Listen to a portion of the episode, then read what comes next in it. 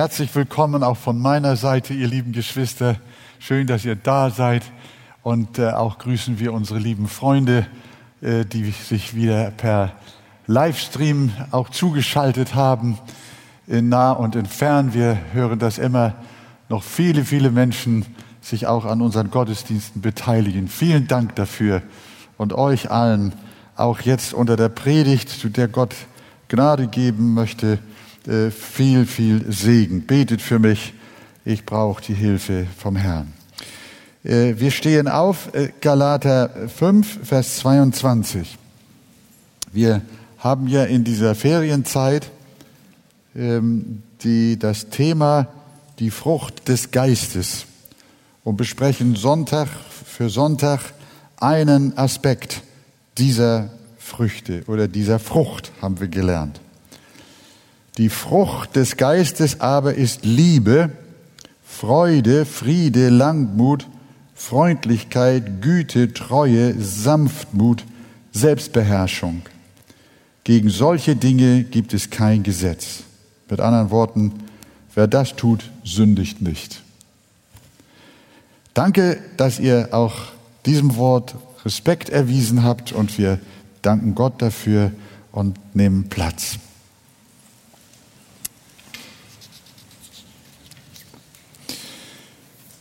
Ja, wir haben am letzten Sonntag gehört, dass die Liebe, von der hier erst ganz zu Anfang die Rede ist, keine natürliche, sondern eine übernatürliche ist. Also zwischen Liebe und Liebe gibt es einen ganz großen Unterschied. Äh, die eine ist natürliche Art und die andere ist übernatürliche Art. Und diese übernatürliche Liebe wirkt der Heilige Geist in den Herzen der Wiedergeborenen. Und durch den Ausdruck Frucht wird deutlich, dass das wachstümlich, prozesshaft geschieht, eben wie eine Frucht. Und genauso ist es mit der Freude, ihr Lieben. Freude ist nicht gleich Freude. Es gibt eine menschliche Freude, eine allgemeine Freude, aber die unterscheidet sich von der Freude als Frucht des Geistes, die vom Heiligen Geist gewirkt wird. Und darum ein wesentlicher, es gibt viele Unterschiede, aber ein wesentlicher Unterschied äh, ist, dass die natürliche Freude kommt und geht. Die ist mal da, mal ist sie weg, je nach unserer Laune und nach unserer Stimmung. Aber die göttliche Liebe, die überlebt alles. Die kannst du nicht erlöschen oder verlöschen. Denn es ist die Freude, die von Gott kommt. Äh, Paulus schreibt den Korinthern in seinem zweiten Brief, in allem erweisen wir uns als Diener Gottes, in großer Geduld, in Trübsalen, in Nöten und dann weiter als die Gezüchtigten und doch nicht getötet und als die Traurigen, aber alle Zeit fröhlich. Nochmal. Als die Traurigen, aber alle Zeit fröhlich. Das scheint ja die Quadratur des Kreises zu sein. Der natürliche Mensch verzweifelt im Leid, sieht keine Hoffnung, ist frustriert, versinkt in Freudlosigkeit. Aber bei denen, die durch die Kraft des Heiligen Geistes leben, ist das anders mit der Freude. Wir haben ein Beispiel, viele Beispiele in der Bibel. Daniel in der Löwengrube, Paulus und Silas im Gefängnis. Um des Evangeliums willen wurden sie verprügelt, mit Stöcken geschlagen, dann hat man sie in das finsterste Gefängnis geworfen und in der Dunkelheit der Zelle zusätzlich noch mit den Füßen in einen Block gespannt. Übler kann es einem Menschen nicht ergehen. Ich bin mir nicht sicher, ob ich da singen würde und mich freuen könnte. Aber das, was die Bibel uns versucht hier nahezubringen, ist ja, das geht das kommt eben nicht aus unserer Befindlichkeit, sondern von dem Geist Gottes, der in unseren Herzen wohnt. Und dieser Paulus und Silas in dieser übelsten Situation, der fängt nicht an zu murren und wird nicht wütend und schimpft über die ganzen Leute, die sie dahin gebracht haben und die ihn das angetan haben. Er ist nicht verbittert. Stattdessen sangen sie Lieder zur Ehre Gottes und beteten. Das ist das. Traurig und doch allezeit fröhlich. Also schon mal von vornherein festgelegt, Paulus gibt zu, dass er auch traurig sein kann. Es geht nicht darum, dass zu sagen, Christen haben nur Freude und sind niemals traurig. Nein, nein, nein, nein. Christen sind auch traurig. Aber diese Traurigkeit überspült nicht alles, sondern es bleibt unterschwellig so als Grundton eine Freude. Die Freude bleibt.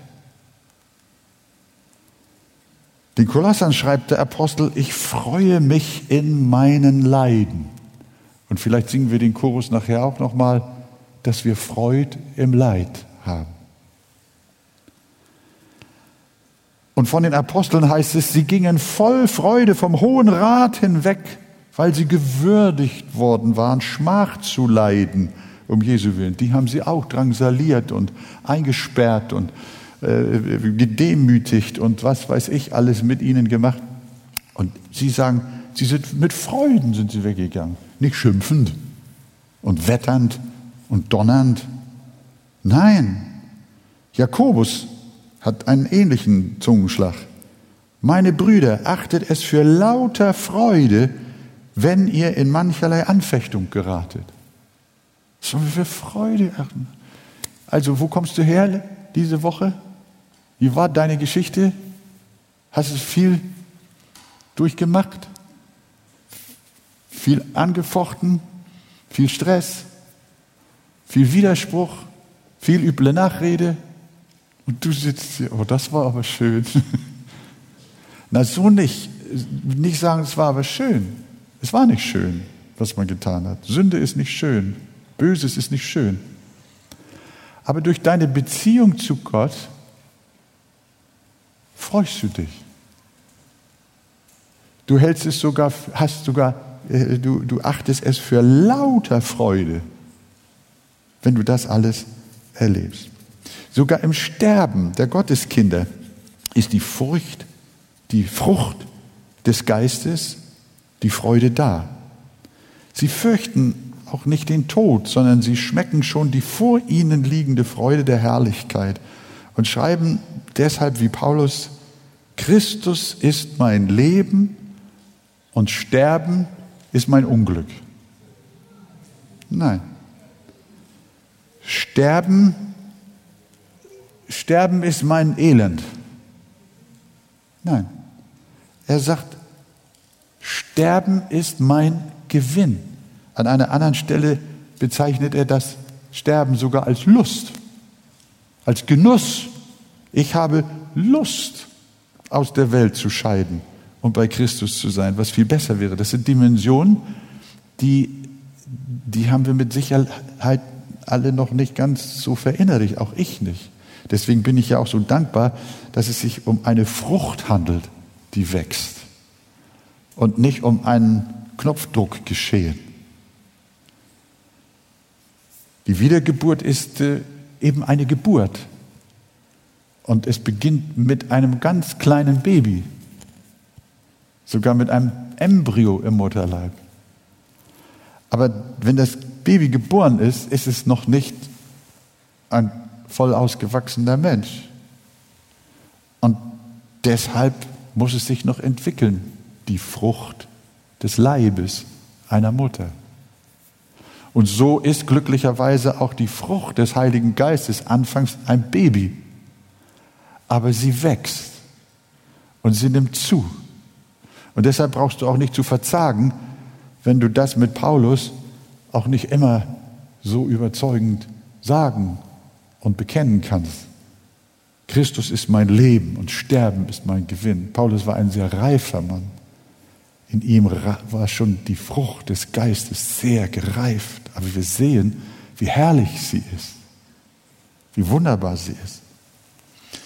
Wir sehen, da gibt es eine Freude von Gott, die ist vom Heiligen Geist die ist nicht kaputt zu kriegen, sondern sie bleibt.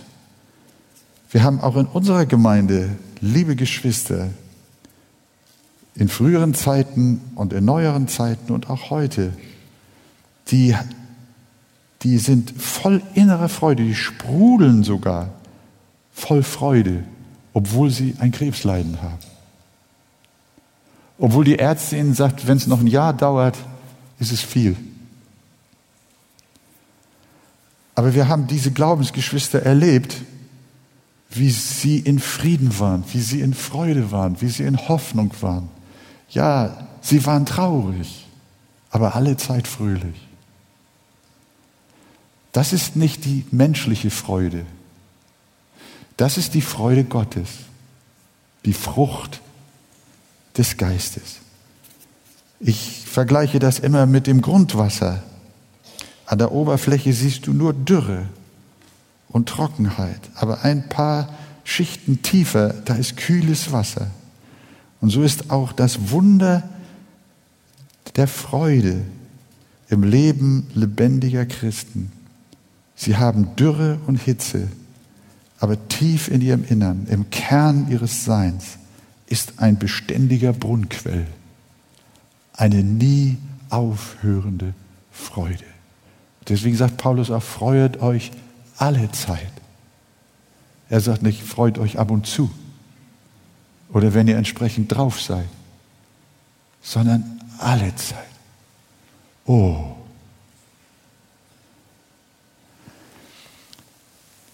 Da haben wir gesehen, ein Aspekt, in welcher Hinsicht die Freude aus dem Geist eine andere Freude ist als die Freude aus der Welt.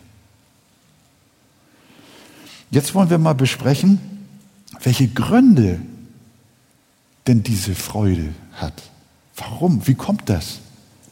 Dass Christen sich so beständig freuen. Die, göttliche Freude, die so beständig und so unzerstörbar ist, hat nämlich tiefe Gründe. Und wenn du diese übernatürliche Freude haben möchtest, dann musst du auch die Ursachen kennen, woher diese herrliche Freude kommt. Die menschliche Freude kommt, das wissen wir, durch menschliche, wie wir sagen, positive Dinge, die uns widerfahren. Wenn du eine Prüfung bestanden hast, ist doch klar, dann freust du dich. Und äh, wenn du eine Gehaltserhöhung bekommst, rechnest du schon aus, was du dir davon vor Freude alles kaufen kannst. Eine schöne Urlaubsreise erfreut dich auch. Ein gesundes Baby, das ihr bekommen habt, das macht richtig Freude. Auch die Diagnose, die wieder erwarten doch nicht bösartig ausgefallen ist, die freut dich auch.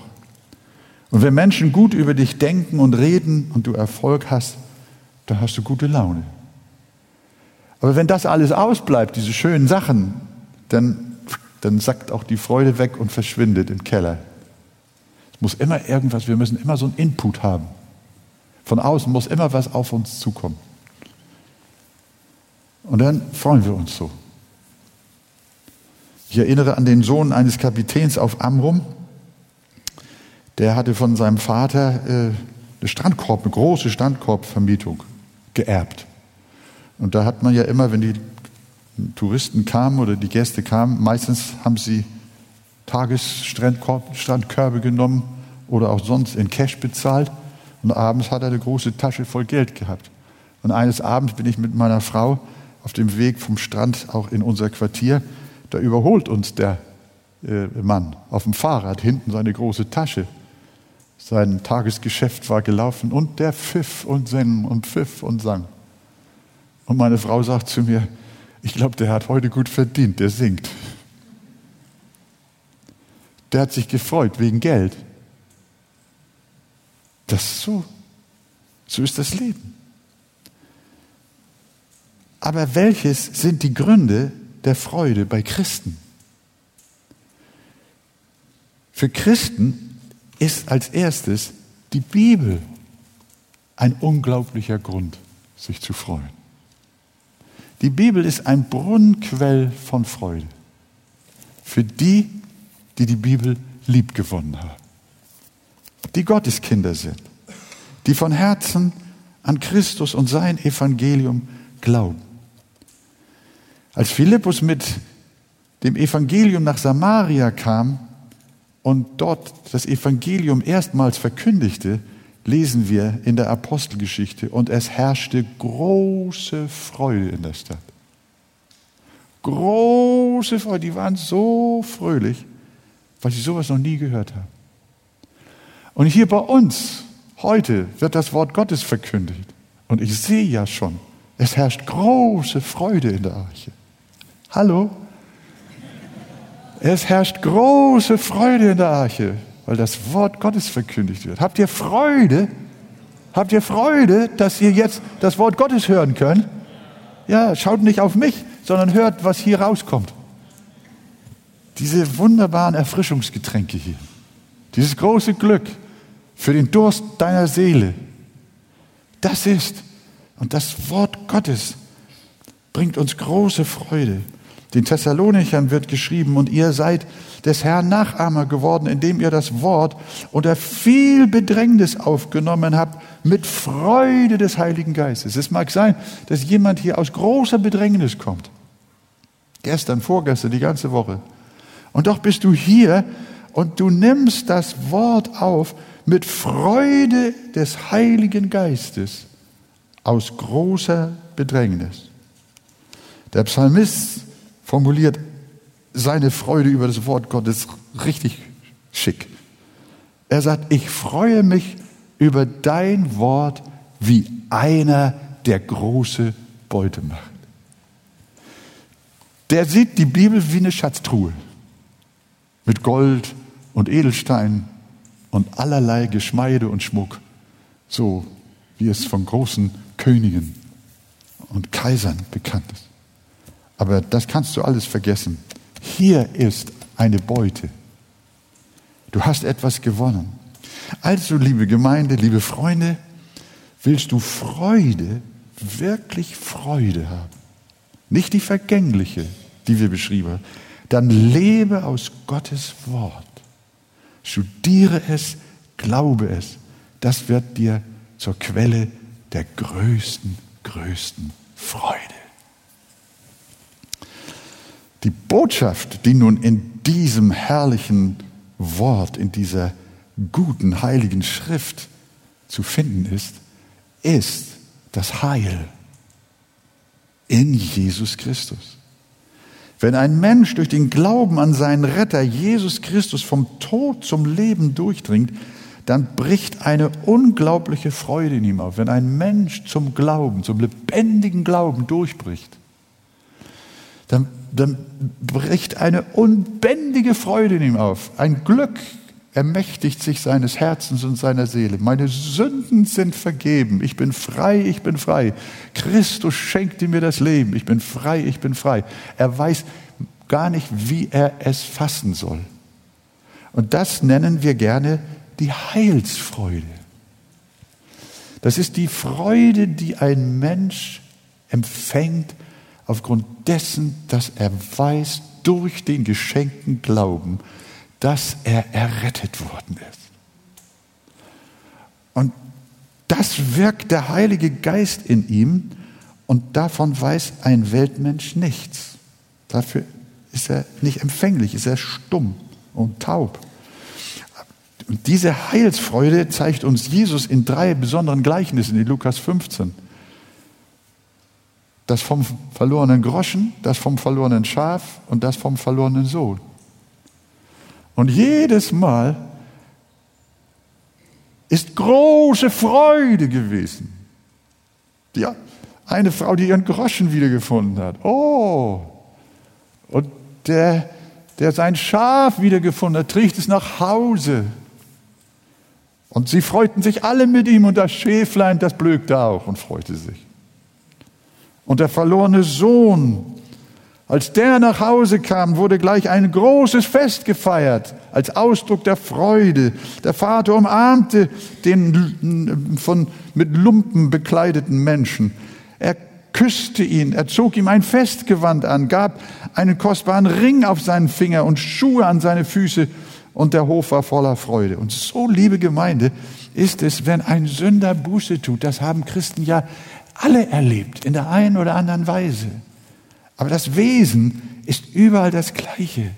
Wenn ein Mensch errettet wird, wenn er das Heil Gottes erfährt, dann kommt eine Freude in seinem Leben, die er noch nie zuvor gekannt hat. Das möchten wir all denen sagen, die das noch nicht wissen.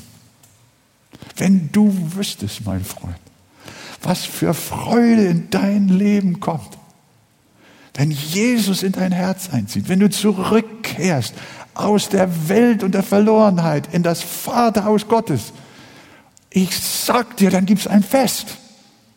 Da kannst du alle Feste vergessen, die du sonst gehabt hast. Es wird Freude sein im Himmel, sagt Jesus, über einen Sünder, der Buße tut. Gelobt sei sein Name. Und diese Freude haben wir erlebt. Das sehen wir manchmal und immer wieder auch während unserer Tauffeste. Oft äh, versagt den Täuflingen hier vor Freude und Rührung die Stimme. Könnt ihr euch erinnern?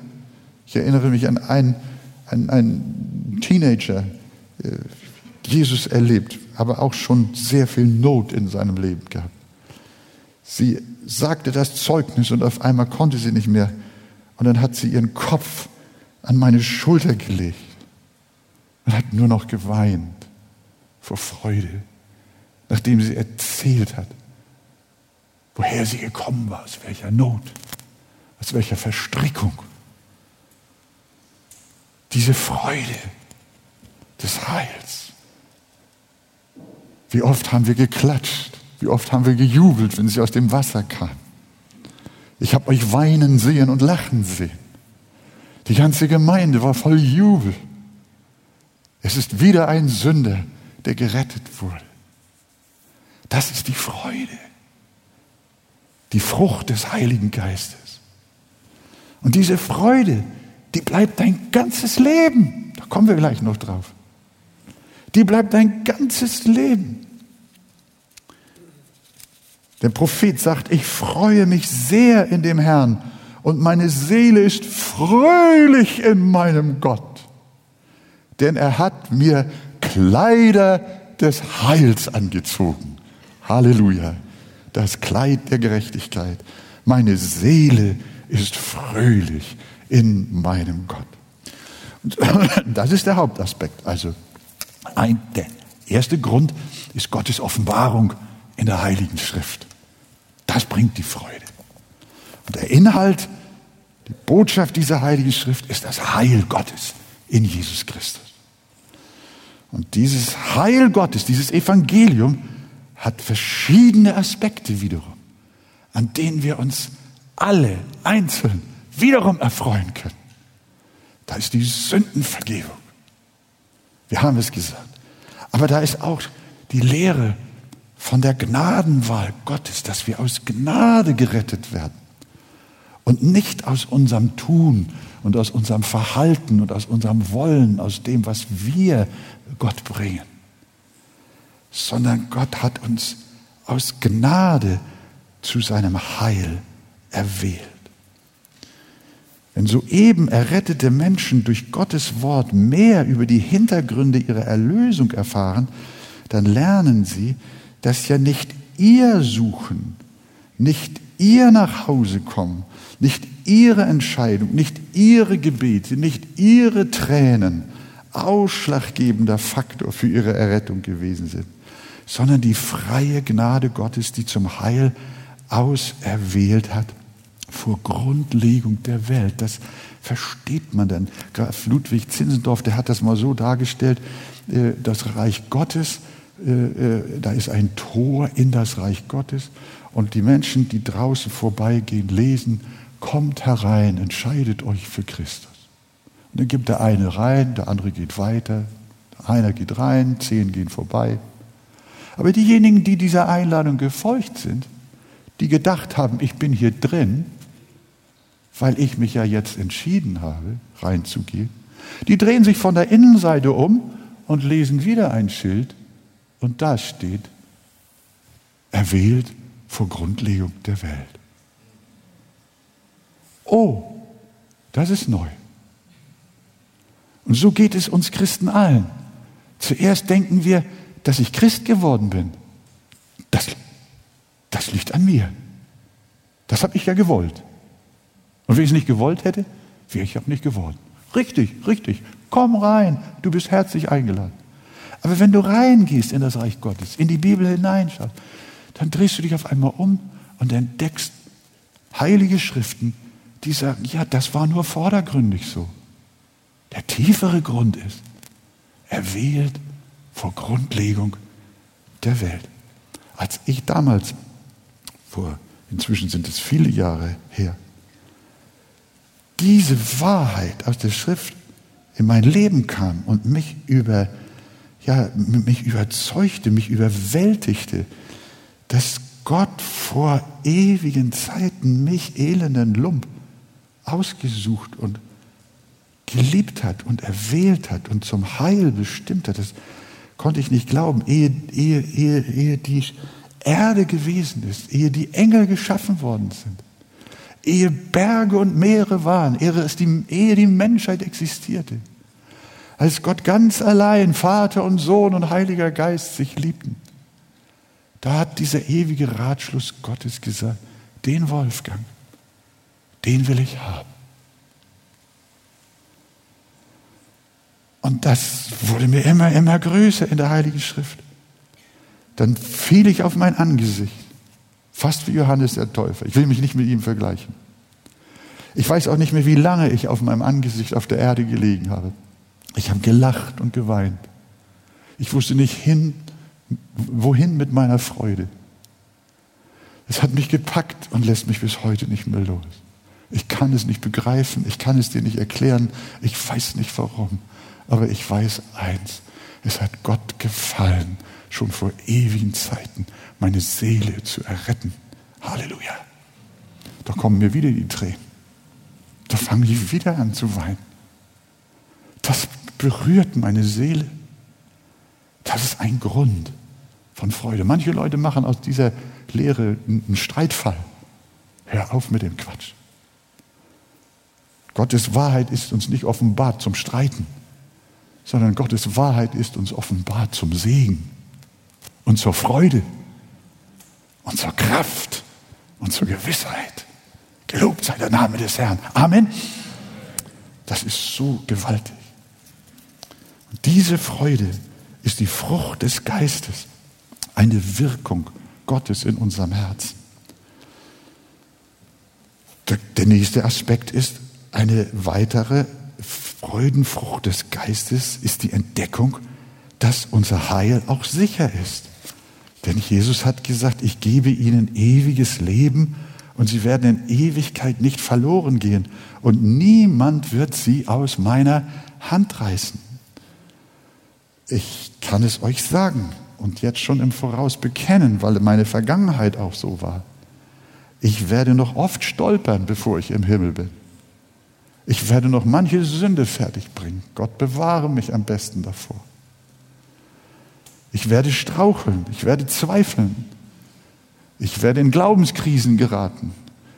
Ich werde Schicksalsschläge vielleicht erleiden, die mich völlig aus der Bahn werfen.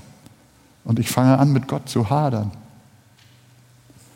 Soll ich meine Hand dafür ins Feuer legen, dass mir sowas nie passiert? Doch, doch, ich bin einer von euch bin Fleisch und Blut wie du und ich. Und wir selber in uns haben keine Garantie, dass wir das Heil, dass wir die Seligkeit erreichen. Wenn wir meinen, durch unser Wollen und durch unser Tun werden wir bis ans Ende beharren, dann werden wir nicht beharren. Aber wenn wir verstanden haben, dass diejenigen bis ans Ende beharren werden, denen Gott durch die Frucht des Heiligen Geistes die Kraft zur Beharrung geschenkt hat, dann werden wir beharren. Wir wollen Gott festhalten. Wir wollen Jesus festhalten. Das ist gut so. Aber wenn nur wir ihn festhalten und er uns nicht festhält, dann ist unser Festhalten für die Katz. Unsere Freude liegt darin, dass er uns festhält. Seine Hand ist stärker. Niemand wird uns aus seiner Hand reißen. Dann sagt man immer, hört man immer wieder, ja, aber du kannst dich selber aus Gottes Hand reißen. Das ist immer so, steht da zwar nicht. Jesus sagt niemand, aber dann argumentieren wir, da könnte doch einer sein. Du selbst kannst es machen. Aber du selbst bist auch niemand. Wenn Jesus sagt niemand, ist es niemand. Stimmt das? Ja, natürlich. Und wenn ich mich aus der Hand reißen will als ein Kind Gottes, dann ist doch Gottes Hand stärker.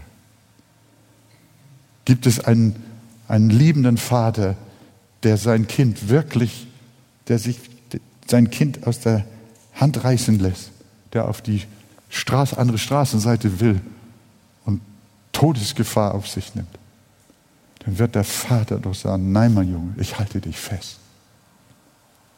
Jesus hält dich fest. Niemand wird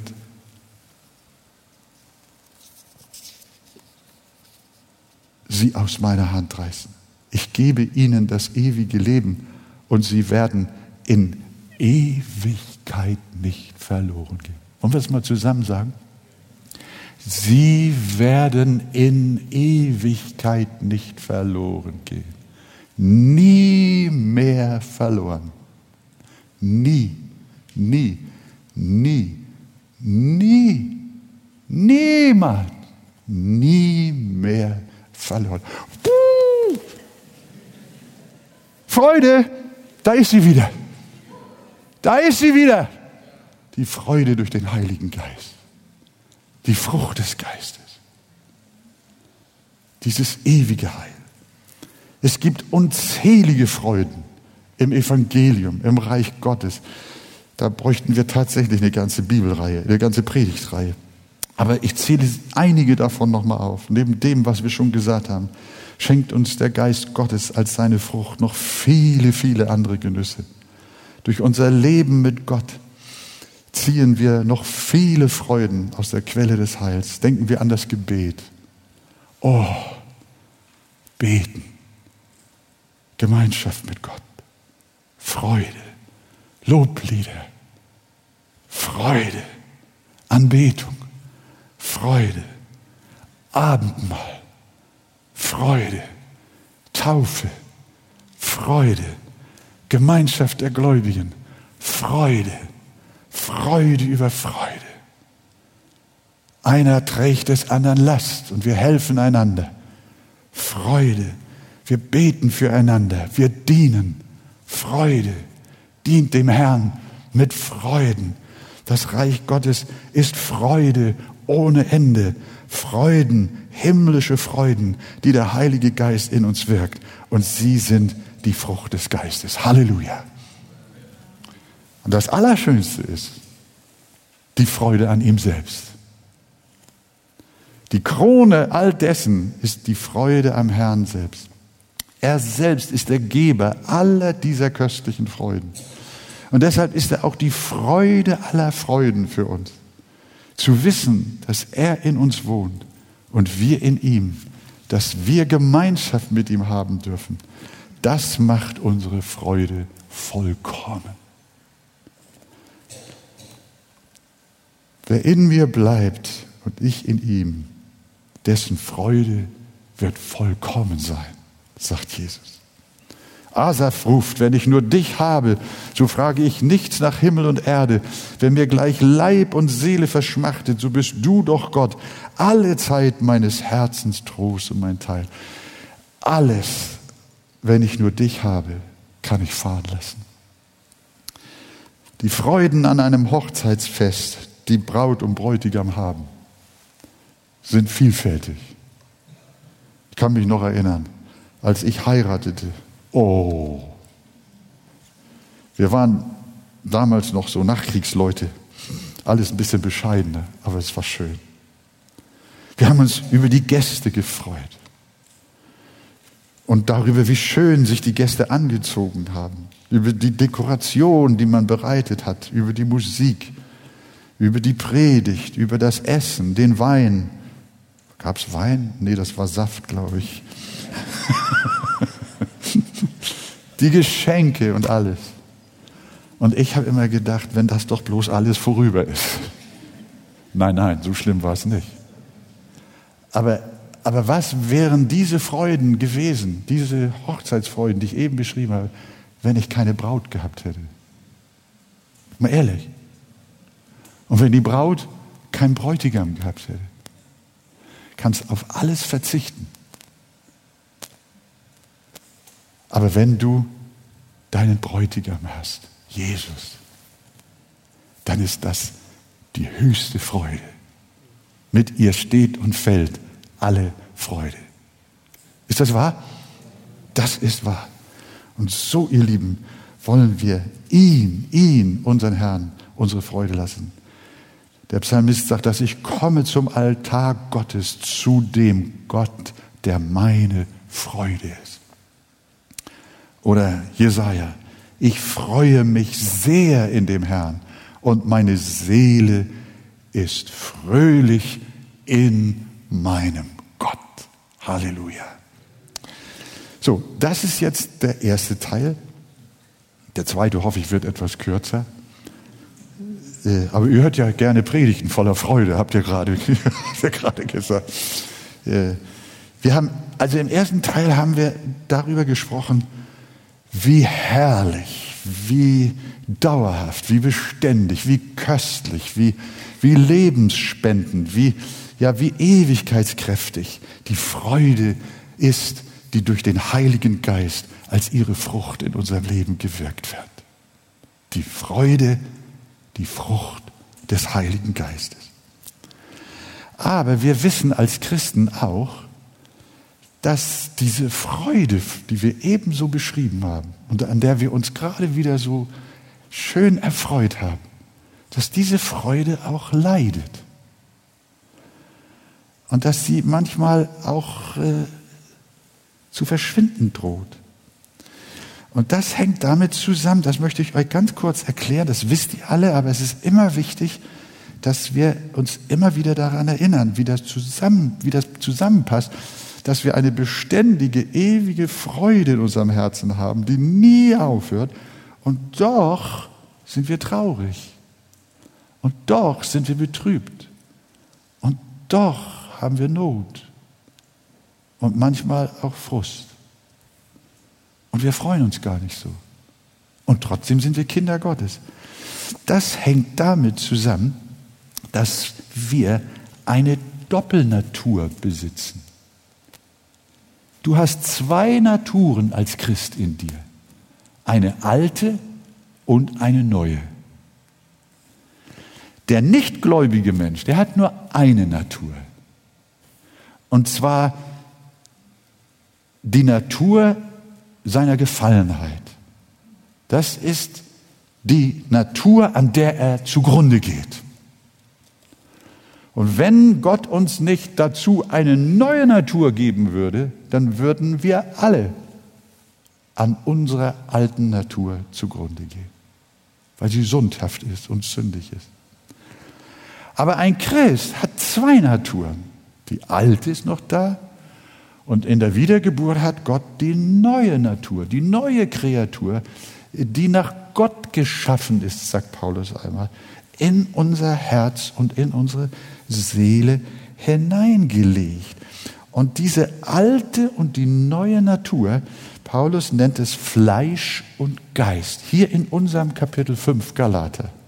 Das ist der Kontext, in dem auch die Frucht des Geistes beschrieben ist. Da schreibt in Vers 17, denn das Fleisch, also die alte Natur, begehrt auf gegen den Geist und der Geist gegen das Fleisch. Die sind gegeneinander, so dass ihr nicht tut, was ihr wollt. Das ist also ein Widerstreit. Ihr wollt euch im Heiligen Geist freuen, die Freuden des Heils genießen, aber das alte Wesen in euch arbeitet dagegen. Das kennen wir alle. Sodass wir, wenn wir nicht wachsam sind, die Freude in uns leidet und verkümmert. Und an dieser Stelle zeigt uns die Bibel jetzt, dass wir als Christen hinsichtlich der Freude auch Verantwortung haben. Hört ihr? es ist, wenn, wenn es heißt die Frucht des Geistes, dann äh, ist diese Freude, die in uns lebt, wirklich ein Werk des Heiligen Geistes. Es ist wie in einem Garten. Da lässt Gott in dem Garten deines Lebens, deines Herzens, lässt Gott die Frucht der Freude wachsen. Aber deine Aufgabe ist es jetzt, den Garten zu bewachen, die Frucht zu pflegen und alles zu tun, damit das weiter gedeiht, was Gott gegeben hat. Und das ist deine und meine Verantwortung. Deswegen schreibt Paulus in Vers 25, wenn wir durch den Geist leben, also wenn wir diese Freude im Heiligen Geist haben und empfangen haben, so lasst uns auch durch den Geist wandeln. Sprich, so lasst uns das auch in die Praxis umsetzen. Lasst uns die Freude ausleben. Das ist wie bei der Liebe auch. So ist es auch bei der Frucht des Geistes. Die Liebe wirkt der Heilige Geist in uns und auch die Freude. Aber wir müssen den Garten der Früchte des Geistes pflegen und behüten. Wenn wir das nicht tun, dann ist die Freude manchmal weg und dann werden auch wir Christen griesgrämige Leute. Dann werden auch wir Christen Meckerfritzen und, und, und teilweise nicht ausstehlich. Und das, hier bei uns ist keiner griesgrämig. Die sind in den anderen Kirchen und Gemeinden. Ja. Aber wenn du ehrlich bist und wenn ich auch ehrlich bin, dann bin ich manchmal auch so ein Trottel.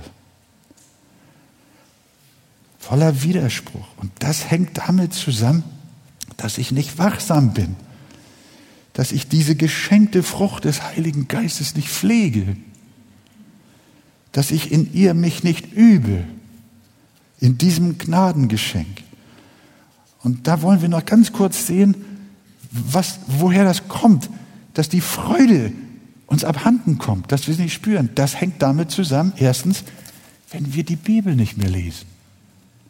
Wir haben vorhin gesagt, dass die Heilige Schrift eine Quelle der Freude ist. Aber wenn, wenn wir uns nicht mehr aus dieser Quelle trinken, das letzte Mal haben wir aus der Quelle vom halben Jahr getrunken, dann sage ich dir, kannst du deine Bibel neben dir liegen haben auf dem Nachtschrank, aber du wirst verdursten. Meine Seele, du musst trinken. Die Bibel nicht vernachlässigen. Wenn wir aufhören, Gemeinschaft mit dem Herrn im Gebet zu pflegen, dann schwindet auch die Freude. Wenn wir zu sehr mit Abstand zu ihm sind, dann verdunkelt sich die Freude und die Herrlichkeit Gottes. Ich habe im ersten Gottesdienst gesagt, äh, äh wir müssen in Corona-Zeiten zwar von unseren Brüdern und Schwestern körperlich Abstand halten, aber ich sage euch, bei Gott brauchst du keinen Abstand halten. Stimmt das? Bei Gott kannst du dich nicht infizieren, sondern bei ihm wirst du gesund. Such die Nähe Gottes, die Tuchfühlung mit dem Herrn im Gebet im Glauben, in der Schrift. Nähere dein geistliches Leben. Wenn du den Heiligen Geist empfangen hast, dann wandel auch in ihm, sagt Paulus. Und deswegen ist es ganz, ganz wichtig, dass wir das erkennen. Wenn wir nicht der Heiligung nachstreben, sondern den kleinen Sünden nachgeben, weil sie ja so schlimm nicht sind, dann hat jemand gesagt, es genügt nur eine, nur deine kleine Hand vor Augen, die genügt, dir die riesengroße Sonne komplett zu verdunkeln.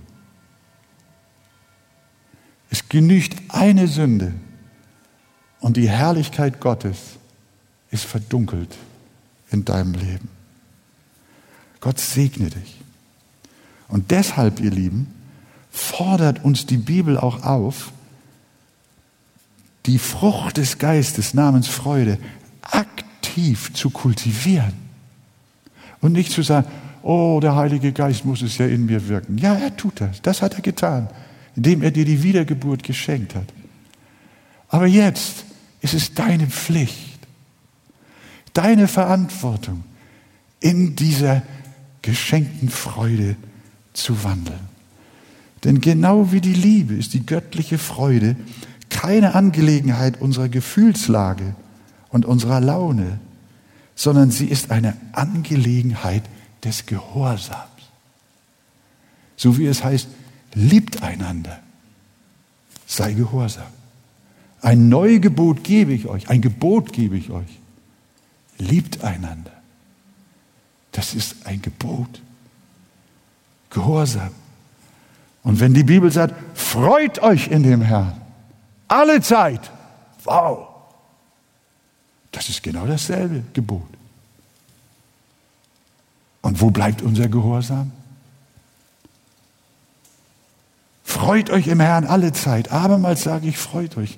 Die Welt kann das natürlich nicht. Aber wir Gotteskinder können das, denn der Heilige Geist wohnt in uns.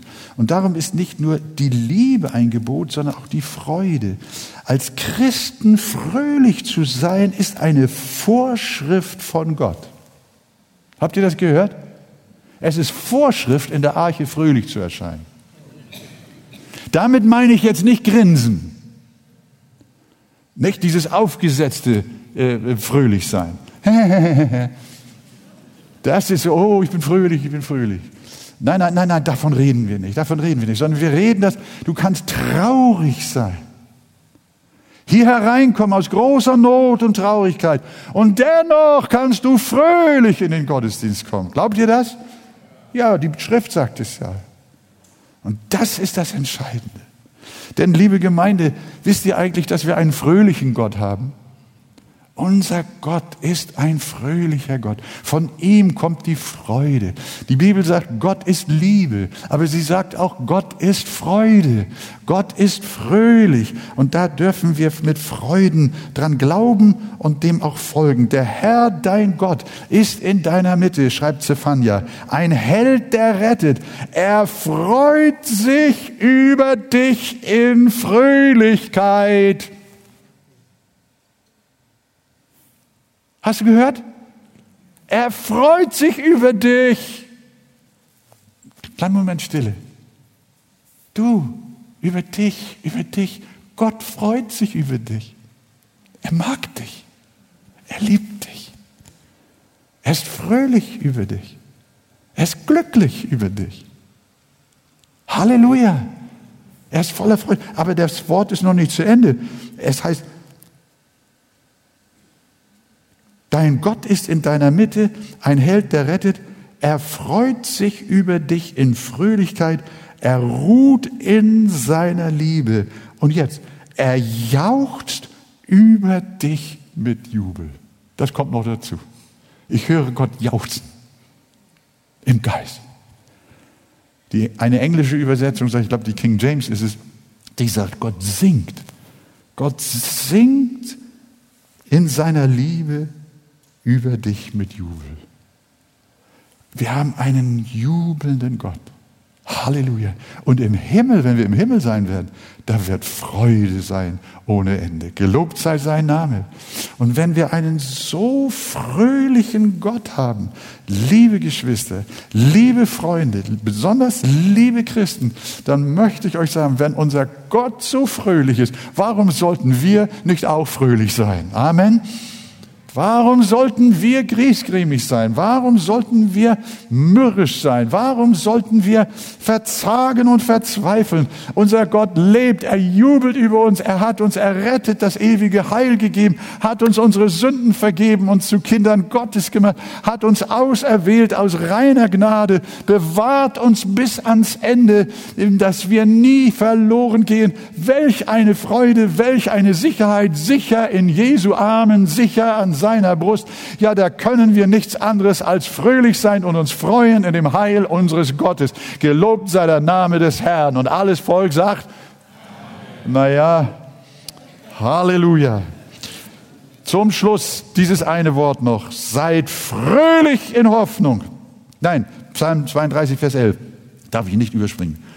Freut euch in dem Herrn und seid fröhlich, ihr Gerechten. Wollen wir das mal zusammen sagen? Freut euch an dem Herrn und seid fröhlich, ihr Gerechten, und jubelt alle, die ihr aufrichtigen Herzens seid. Gelobt sei der Name des Herrn. Amen. Möchte nur noch kurz einmal für Menschen, die jetzt ein bisschen auch aus der inneren Distanz das alles jetzt mitverfolgen, hier im Saal oder auch über das Internet. Ich möchte euch noch mal kurz zusammenfassen. Wir haben also gelernt heute, dass äh, Christen durch die Wirksamkeit des göttlichen Geistes eine unglaubliche, unauslöschbare Freude in ihr Leben hineingeschenkt bekommen haben. Durch das Heil Gottes mit all seinen unglaublich herrlichen Aspekten. Das ist das Werk des Heiligen Geistes, das er an dir in der Wiedergeburt getan hat. Und wenn du, mein Freund, noch nicht von neuem geboren bist, dann darfst du wissen, was passiert, wenn Gott das tut. Vielleicht jetzt gerade an deinem Herzen. Dann kommt die Heilsfreude wie ein Sperrdamm, der aufgemacht ist, über dich. Und du bist errettet. Und ewige Freude und Wonne wird über deinem Haupte sein. So sagt es die Bibel auch. Das ist Punkt Nummer eins. Und Punkt Nummer zwei. Diese Freude dürfen wir in unserem, in unserer persönlichen Nachfolge mit Jesus kultivieren, erhalten, pflegen, wachsen lassen, ausleben, ausüben, gehorsam sein und uns freuen, alle Zeit und für immer. Und so sind wir fröhliche Christen von hier bis zum Himmel. Gelobt sei sein Name.